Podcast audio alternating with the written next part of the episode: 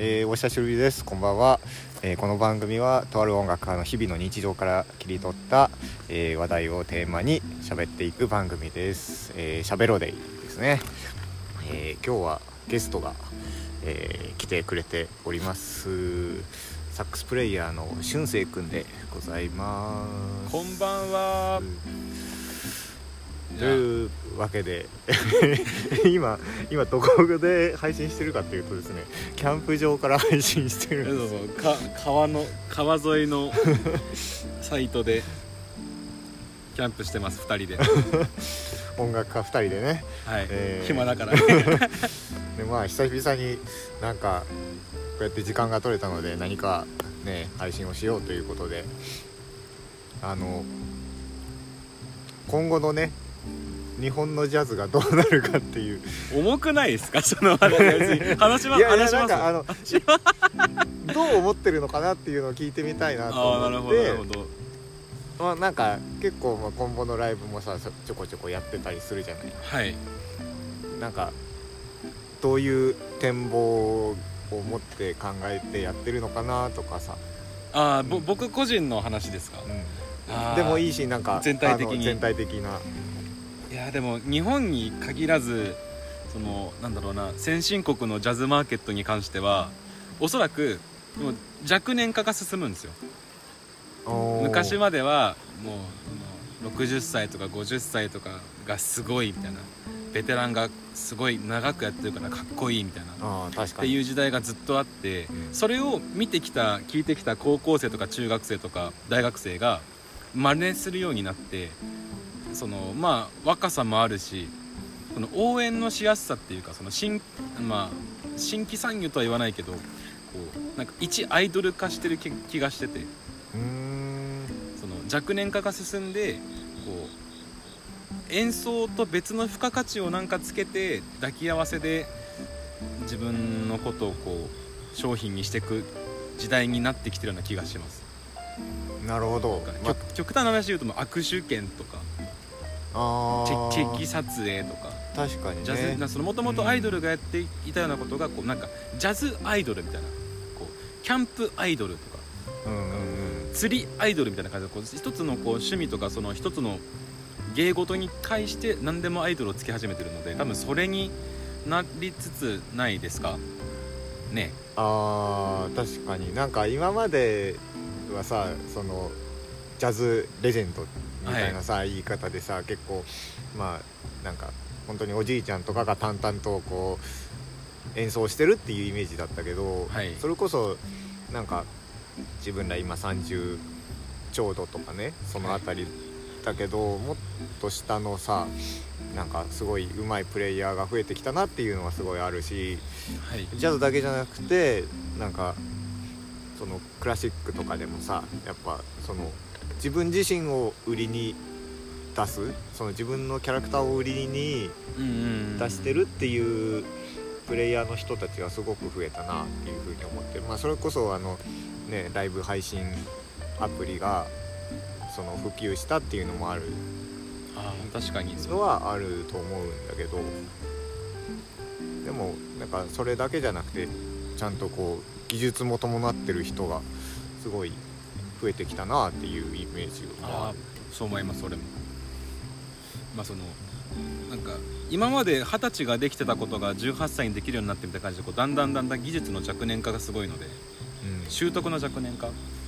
そうだね。だから昔こう天才高校生みたいな天才高校生ジャズピアニストみたいな感じで売ってた人もいたけど今高校生ジャズできるやつはみんなできちゃうしうん。もう今だと小学生とか中学生とかの域になってきてるなんか自分もいや最近またちょこちょこさあの自分のライブやらせてもらってさ、はい。まあ、基本的にジャズコンボなんだけどはい。その対象がさやっぱターゲットがターゲット、はい。演奏を聴かせる相手がやっぱ自分よりも上の中年とかさおじいちゃんおばあちゃんっていうようなイメージで自分も演奏しちゃってるんだけど、はいはいもしかしたらでそういうその若い人たちがあのそそのジャズのムーブメントを作れたらそこは広がっていきそうなのかな？いやもう広がってると思います逆に。うなんかそのいろんなその音大が今までジャズ科を作んなかったのにまあもともとどこだっけな、まあ、専属とかがやっててでそれに合わせてじゃあショーもやろう国立もやろうってだんだんだんだんこう増えてきてるので、その若者のジャズ年ジャズ界は増えてきてるので、うん。まあ、そのお金になるので大学的にもジャズ科を作った方が。ああ確かにね。極端な例で言うとやっぱその日本の音楽産業の中でクラシックとそれ以外って区別するとやっぱそれ以外の方が何十倍もマーケットがでかいじゃないですか。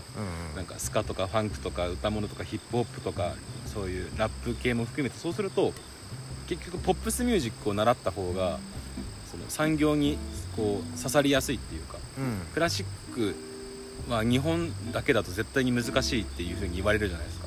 そうだね。人人口も多いし。うんってことを考えるとやっぱそのジャズ科を作った方がジャジャズ科がジャズができるやつポップスができるやつが増えた方がその子供たちも就職しやすいみたいな。子供たちも活躍しやすいし大学側も新しい学部ができてお金を取りやすいみたいな。いっぱい生徒が増えるみたいな。っていうことをしてるのでそうもうそれはもうななり始めてるというかなってると思います。もう10年ぐらい前から。なるほどね。俺が国音に入ってれば2期生ですかねジャズジャズ。科の。そうだね。ちょうど確かに10国音のジャズ科って結構まあ有名なプレイヤーが、まあ、ちょこちょこねいるわけだけども、はい。まだ歴史的には結構浅い。ですだって、うん、俺が17歳の時にできたから12年間。そうだねでもちゃんと地位を築いてるし。うん。まあでもどうなんだろうな。その大岩さんはそのそのターゲット層がじゃあおじいちゃんおばあちゃんジャズを昔から聴いてた人に刺さりたいっていうじゃないですか。いやなんかあのーそういうわけじゃなくて。そういうわけではなくて若者に刺さりたい。あの若者にも聞いては欲しいんだけどどうしてもやっぱなんかジャズをやるってなるとおじいちゃんおばあちゃんが。おじいちゃんおばあちゃんの方が誘いやすいなっていうのはすごいあって。その知らないおじいちゃんおばあちゃんしジャズを聴いてる知らないおじいちゃんおばあちゃんにどうやってそれをこうなんかなんだろうなまあある意味広告を打つかって難しいですよね。うん。なんか今の、まあ、20代30代の重きの SNS がインスタグラムだったりツイッターだったり、うんまあ、フェイスブックだったりでこう告知をするわけじゃないですか。うでもその SNS ってなんか50歳ぐらい上に急に途端にやらなくなるじゃないですか。ん。なんか聞いてほしいその、まあ、主婦層みたいなおじちゃんおばちゃんのやつらって意外とネットやってないんですよね。確かに。だからそうん。のどんだけ告知しても、まあ、実質同年代とかその自分のことをあらかじめ知ってるお客さんばっかに告知がされてお客さんが増えないっていう状況が多いんですよ。うん。だからどうしたもんかなみたいな。うんそうだよね。で逆にこう神社とかそのその夏な夏祭りみたいなそういうイベントごとで演奏するとバーってもうおじいちゃんおばあちゃんガーって集まるじゃないですかジャズ演奏してると、うん。うんでもその人たちがもうジャズ好きなんだよねって後であのこうせライブ終わった時に話した時楽しいんですけどライブ来てくださいねって言っても結局あんまライブ来ないのが現状じゃないですか。すっげえ変な話。そうね。それ以降の情報を得る手段っていうのがないからね。その電話番号を教えるからライブがあったら電話してねなんてめったにないじゃないですか、うんうん。また今度あの来年また来るからねぐらいぐらいなもんじゃないですか。そう。次どこでライブするのだ？次立川でやりますよ。立川ジェシーでやりますよ。あーあー立川遠いな。じゃあ今度行けたら行くね。って終わっちゃうじゃないですか、うんうん。ツイッターやってますか？みたいな。知らないおばちゃんに。フェイスブックやってますか？フェイスブックは分かんないですけどまだやってるかもしれないああそうね。フェイスブックは割とあのね。フェイスブック高って年代の人が多い気がする。お互いがその申請し合うとかで許可しないと見れない SNS じゃないですか一応。うん。その その辺のそういうおばおばちゃんに「インスタやってますか?」って言ってもほとんどやってないんで刺さんないですよねね。うん。告知が。それはもうちょっとこうマーケティング的に考えて告知を打たなきゃいけないですよね。そうだね結構なんかこの辺もそのまあムーブメントじゃないけどそれと合わせてやっぱ変えていかなきゃいけないところはあるよね。そのもう SNS をやってない世代を切ってこう楽器を始めたジャズをやってみたいっていう層に絞って活動するかもうおじいちゃんおばあちゃんにジャズ全盛期の時に聴いてた人に認められたいっていう風にいくのが多分綺麗に2つに分かれると思います、うん。まあでもどっちもできると思うんですよ。すごい人は。うんでもちょっとまあ二足のわらじみたいな状況になりそうですよね。うんそうだね。確かにね。なんかガパッて分かれてる感じはするね。あそれはあると思います、でまあすごい極端な話そのじゃあ高校生にライブ3000円です来てくださいみたいな。ドリンクが500円しますみたいな。うん。で3500円ぐらいかかりますみたいな。で交通費が往復500円ですっていうと4000円ぐらいじゃないですか、うん。まあ、1ヶ月のお小遣い多分全部解けるんですよそれで。ね。でもおじいちゃんおばあちゃんだったら別にもう3000円ぐらいだったら払うよって人が多いのでうん。そうするとこうライブの単価を下げなきゃいけないんですよ。高校生とか大学生とかのにターゲットに活動してる人ってうん。もう1000円2000円の世界じゃないですか。日本って音ミュージックチャージ高いのもあるんですけどあそうなんだ。結構高いのか？日本高いと思いますよだって基本的にこうまあ海外って言っても主主にはアメリカとかですけどまあ、うん。えのこうドア料金みたいなこうそのお店に入るのにこう8ドルとか10ドルとかチップ入れて10ドルみたいな。で1000円入ればその中でお酒はその好きなだけ飲めるしもうさ端っこの方でレジェンドが演奏してるっていう状況があるんですよ。あー。まあその店のキャパシティにもよるんですけど。そうか。日本あまあでも確かにね。なんか自分もまあそのジャズのコンボを気に入ったわけじゃなかったけどアメリカ行った時にまあ割とあの日本円換算したら安めなのかなっていうイメージはちょっと感じたかもしれないね。多分2000円持ってけばお釣り出るみたいな、うんうん。でもそのもうその業界的にはすごいもうあもう一流だしみたいな。現現地の音楽みたいな。もう日本って高いんですよねミュージックチャージ。もうそれでもまあ払ってくれるお客さんがいたから今の産業がジャズ産業が残ってるんですけどうん、うんだいぶ変わりつつある。確かにね。まあその集客とチケット代に依存ししちゃってるっていうのはあるよね。まあだからその若者ムーブメントが出てきたからこそ、まあ、他のなんだマネタイズの仕方っていうのは全然あり得るよね。もうなんかライブの収益客ライブでの収益を完全に切ってもうライブはもうファンサービスの一環としてまあ赤字とまでは言わないけどもう普通に行事事だと思ってやってみたいなそれ以外のそのなんかその配信事業だったりとかまあそのせ作品 CD だったり配信ダウンロードコードとかで音楽を販売するとかそういういう風にシフトしていかないと多分マネタイズは相当厳しい。うん。だってコンボで4人でカルテットで行ってチャージ3000円とかでまあ半分くれるよっつって1500円で10人来て1万5000円じゃないですか、うん。カルテットで割ると1人4000円いかないっていう。そうなんだよね。チケット代高い割に客入れないとそんなに儲からないっていう、うんそんなこと。チャージ3000円3000円で1500円返ってきます。うん。4人来ました、まあ、6000円。4人で割ってもそれ1000円ちょっとしかないみたいな。うん。いうことになるんですよね。そうだよね。結構なんかその日本のジャズシーンですごい感じることなんだけど、はい。ま結構さコロコロそのミュージシャンが変わるじゃない？ライブごとに今日はベースはこの人で今日はドラムはこの人でみたいな。で、まあ、それもなんかその人が名前のある人だったらすごくね、はい。うん、なんか貴重なことだと思うんだけどはい。むしろなんか知らない人が出ててで今日どんな音楽をやるんだろうっていうのも分からずなんかざっくりとジャズやるんだろうなって思いながら ライブハウス行くみたいなことも結構あるから、ーはい。うん、なんかその売り方ってちょっと今後はあ自分は危ないんじゃないかなっていうでのは。もむ昔その歌舞伎町だりあの辺でやってたキャバレーの世代とかはもう箱ごとにバンドがあってうんうん。その要はまあバチバチの関係っていうか、まあ、普通にまあリハトラとかで来てたりはするらしいんですけど昔。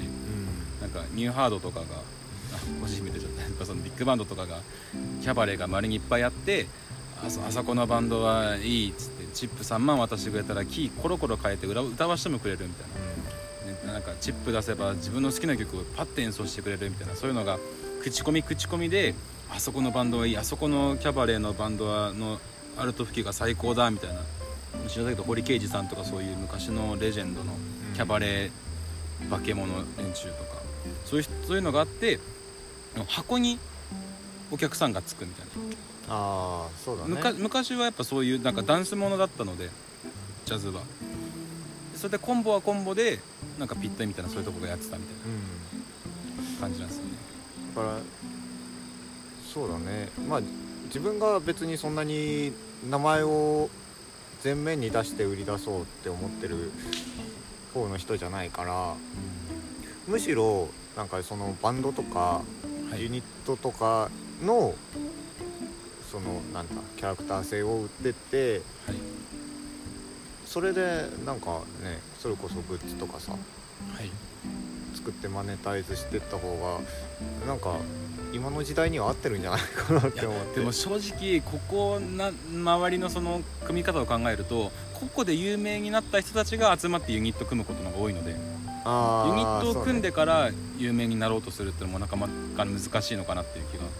個々でそのなんかその17ポコチャピゴライブとかそういうもので YouTube ライブとかでちゃんとこうみんながこう顧客を集めてそういう人たちが組んでその総合効果を高めた上でユニットを開始するっていった方が結論早くて強いんですよ。ああなるほどね。なんかあのニコ動でいう和楽器バンドみたいな感じで。ああもう近い近いです。なんかあまあまあそういうそういうそういうそういう感じみたいなの方がいいと思うんですよね。なんかユニットを組んで売れようっていうよりかはもう本当にもう柱が1本でも2本でもいいんですけどう強い人なんかその特徴があるっていうかタレント性がある人と組んで総合的効果でああった方が早いと思うんですよね。あ個人的にはそっちの方がやっぱ多いし楽だしーそうか、ま、周りもそのやるようなやる音楽を想像しやすいみたいなうんと思います。うん、あこの人はこういうプレーするからもうこのバンドっていうかユニットになったらいやもうこういうふうに。でその手数王と呼ばれた人が昔、うん。まあ、死んじゃったけどいてはい。ドラムで、ね。その人の弟子、うん。まあ千まあ、はい。千里さんがいます。なもう大体想像がつくみたいなまあそうね。確かに、それで、うん。なんだなんかロロカビリーをまったりやるようなバンドをするかっていうのあんまり想像逆にそういうのやりますって言ったら聞きたいってなるけど、うん。まあそういうそのキャラクターに対してそのプレイヤーに対してイメージがある人がもうそこにいるともうそのユニットのカラーがもうその何もしてなくても出るみたいな。うん。これ以上個人名出すとかわいそうだけどなんかねそういう。うん確かにね。うんあの普段そういうプレーをしてる。もうそそれを売りにしてるしそれでもうそれで地位を確確定してる確立してる人たちはもうそれでねもうそれもうそういうのやりますって言ったら行くしそれこそ何あのゆか姉さん堤ゆかさんのプロジェクトなんてもうメンバー見ただけでどんな音楽やるか分かるみたいな。本当だね。そういうね。まあ、あれもある意味バンドだしユニットだし、ね、あのねなんか千鶴さんいてみたいな。マナさんいてああ、はいみたいな。そうだね。そういうのが分かりやすいし。ゴリゴリだもんね。もうそういうもうなんか音源を聞いてなくても音源が頭に浮かぶっていう状態になってユニットを組んだ方がいい絶対いいと思います。ああ何やるか分かんないみたいな状態でユニット始めても。でもそれってさなんかまああのミュージシャン視点のあれなのかなっても思ったりして。でもそれ一般の普通のリスナーも多分同じ感覚だと思いますよ。ああそうか。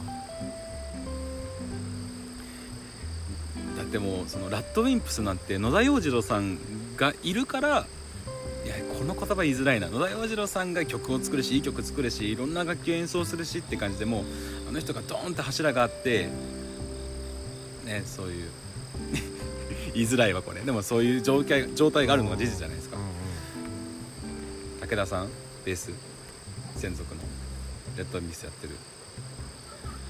うまいしなんかあの人がそのベースの日って言って赤坂ブリッツで、えっと、11月11日だから4本あるからベースの日だって言っててそれでるやってる。でベースの日聴きに行った時にもう異異次元なんですよやってること、まあ、うん普通にうまいから。でもうジャズかあ六歩だっけな、まあ、普通に出ててもうエフェクターボードバーンって置いてもう全然ベース音のベの字でもないのし新生新ベバチバチにソロ取るみたいな。そういうことをするプレイアビリティがめちゃくちゃ高い人がいてももう野田洋次郎っていうもうタレントと商品とこもう広告塔があったらもうそれだけでラッドインプスは売れるじゃん売れたじゃないですか。うん。それで言ったらゲスキはだってそうだしジェニーハイとか。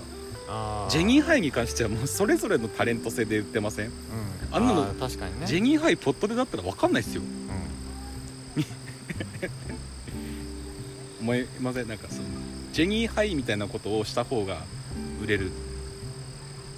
小籔さんとかクッキーとかあの人たちあの人たちはもうな何も楽器持ってなくても面白いし楽器持ってなくてもショーにショーに使えるぐらい口も達者で知識もあって芸人でみたいな、まあ、エノンさんだって、ね、曲作れるし歌歌えるしギター弾くしみたいな。そうかまあでも大前提として技術あった方がいいよねあまあそれはもう絶対もう絶対ですよ。絶対本当に。あの見抜かれるんですよ今の時代 YouTube とかちょっと待って。足しぐれてきたはい。いや絶対技術はもうあって大大前提。でタレント性もあって大前提でユニットを組むみたいな。のがいいような気がいたしますが。なるほどね。お岩さんもそういうなんかじゃあ頑張って頑張って練習します。いやまあなんかもう もう割り割り切って本当にタレント性を磨くみたいなのがお俺たちに多分一番欠けてることだと思います。あー。そうか。だってそのまあ A っていうバンドがあってなんとかっていうバンドがあってまあ春生を呼べば呼べばそのなあそのじゃあゼップもう、さま、3000人のお客さんが3200人になるみたいな。春生のだけでそのそのチケットの売り上げが200上がるって言ったら多分下手でも呼ぶんですよ。ある程度ある程度できれば。ある程度ある程度もちろん仕事ができてあのもちろんそういうことができるんだったら全く無名の本当に同技術俺のクローンでタレント性が全くないやつ。そのなんかネットとかそういうのでちゃんと活用活動してないアングラのプレイヤーとなんか MC させたらみんなお客さんが盛り上がってくれるとかそういうなんか SNS で告知したら増えるお客さんが増えるっていうのを2人に天秤かけたら絶対そっちが選ばれるじゃないですか。うんうん。自分がプロデュースだったりその、まあ、事務所的なか考えを言うと絶対そっちを取るので。まあ、その周りのバンドとのその人間関係とか兼ね合いとかその年齢とかも考えてそれは考慮するんですけど全く同じ年齢だったらそっち取るんですよねなるほど。そでもなんかね俺さうはい。そのまあの日本の話からちょっと離れるけど、はい。例えばさ海外のさなんかこう YouTube の動画とか見てさ、はい。なんか概要欄に名前とか書いてあるじゃんプレイヤーの、あはいはい。全然覚えらんないのね。いやまあまあまあ、まあ、そうそうそう。そのあのトランペットが誰々でとかベースが誰々でとか書いてるけど、ねなんか別にそあんまそこ重要じゃないなと思っていて。うん例えばなんかなんかこの音楽いいなってなった時にはい。じゃあ一番最初に何調べるかっていうとさその音楽のユニット名を調べるじゃない？バンド名とか、うんなんかえっ、とイエロージャケットいいなってなったらじてもうちょっとイエロージャケットの曲聴いてみてでなんかそこでもうザビ塗るにはならない。ザビーヌルで初めてなんかじゃあこのギター誰弾いてるんだろうっていうなんかそういうこう順番なの自分の場合。ステップスアヘッド聞いてマイケル・ブレッカーに行かないってことですよね。そうだねママイク・そうだね。マイニーレとかにステップスか。ステップスに聞いてマイク・マイニーレに行かないみたいな。そういう。そうそう。なむしろなんかで別にそのアートブレッキーのさジャズ・メッセンジャーズ聞いてさ、でじゃあジャズ・メッセンジャーズの曲ってもっとなんかどんな曲なんだろうっていうところから入っていく方の人だから自分は、まあ、そういう人がいるのは確かでそういうふうな聞き方をするのも確かだと思うんですよ。うん。こうノノウアーのドラムなんだっけ名前。コール。なんとか。ポール。ポール。コール。まあいいや。ノウアーのそのノウアーやってる人たちってそこそこなんかネットの他の音楽そのユニットも兼ねてやってるみたいなのもあったりするので。大体その活躍する人って多分その YouTube とかでも多分まあ人種とか国籍とかを問わなくても多分8000人ぐらいしかいないんですよマックスで。多分。何も調べてないですけどそうそうないですけど。何何十万人もいないと思うんですよ。活躍してる人って。だかはい。はいらそこにどう刺さるかみたいな。これタバコ吸ってもバレないですもんね。うん、あの音声なので別にタバコ吸ってても害はないです。オーケーでもなんかもうなんだかんだね25 6分26分ぐらい喋ってるけどももう通らないですよ俺は。もう持論持論マシンなんで。いや本一当に。遍この辺で切りますか？ああ分かりました分かりました。はい。えこれ生配信なんですよね？いや生配信というかなあのアーカイブがずっと残りますっていう、あはい、感じ、はいはいはいはいはいはい。あの。なのであの過去配信もずっと聞けますよっていう、まあ、ポッドキャストってそういうやつなんですけど。なるほど。まあ個人名出した人すいません まあえっ、と今回は、えー、俊生君とですねサックスの俊生君と、えー 日本の音楽界ジャズ界はどうなっていくかということをあのね結論は出ていませんがとりあえず技術が大事なんじゃないかっていう。技術とキャラクターがね。うんタレント性が大事なんじゃないですかね。ということで、えーまた機会があれば配信したいと思います、えー反応のキャンプ場から お送りしました。ありがとうございました。ありがとうございました